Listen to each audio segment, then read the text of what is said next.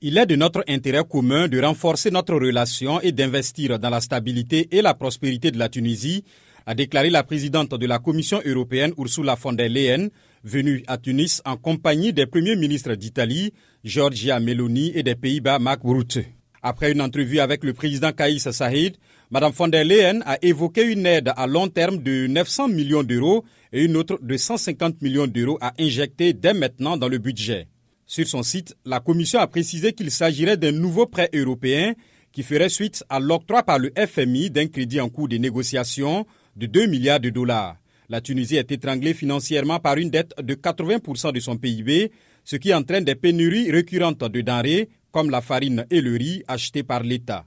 Elle négocie depuis des mois avec le FMI, mais les discussions achoppent sur le refus du président Saïd de réformes comme une restructuration de la centaine d'entreprises publiques très endettées et la levée de certaines subventions étatiques sur les produits de base.